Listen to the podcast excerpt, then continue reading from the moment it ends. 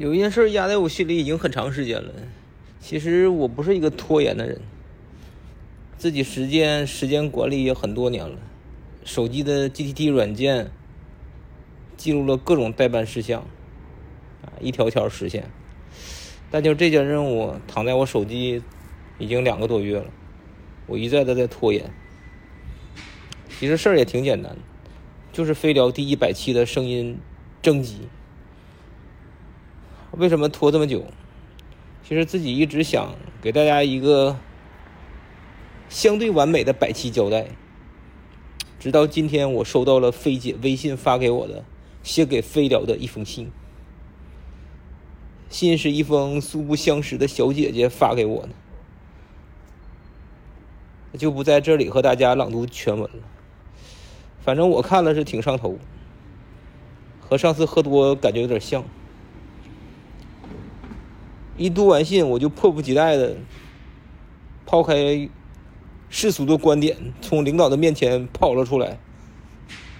心里想，哪有什么完美，先完成再说吧。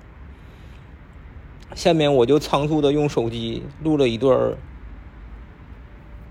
征集录音，跟大家分享一下百期的想法。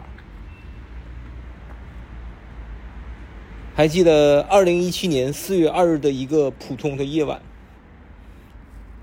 杭州香格里拉的城中啤酒餐吧，坐着一男一女两个胖子，几串平干的烧烤让人愈发的思念家乡，一打特色的精酿，正试图掩盖两人的尴尬。慢慢的，酒精的作用让两人失去了理智。一周后。他们就有了第一期飞聊，这一路就是四年，九十九期，一百四十一人订阅，一百小时播放时长，二点五万次播放。啊，虽然一万多是我自己点的啊，但你毕竟还有一万多误入歧途的。我们从中年危机到养老规划，从二胎育娃到生离死别。飞聊让我们又做了四年的同学。下期是飞聊的百期酒，我们想在临近过年的某一个周末举行，希望各位能出来唠两句。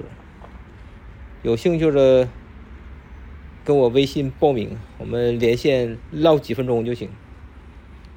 害羞的或者担心没时间的，可以随意录一段语音发给我。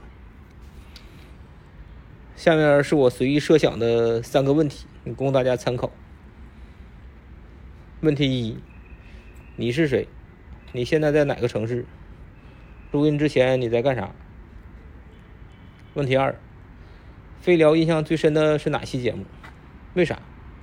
如果让你策划，你最希望听到的一期节目是啥？想请的嘉宾是谁？问题三。飞聊九十九期跨越了二零一七到二零二一四年，这四年当中，你觉得自己最大的变化是什么？非常期待大家的回应。呃，只需要在一月十六日之前微信发我参与意愿，或者发我录音都可以。谢谢大家，我们百期节目见。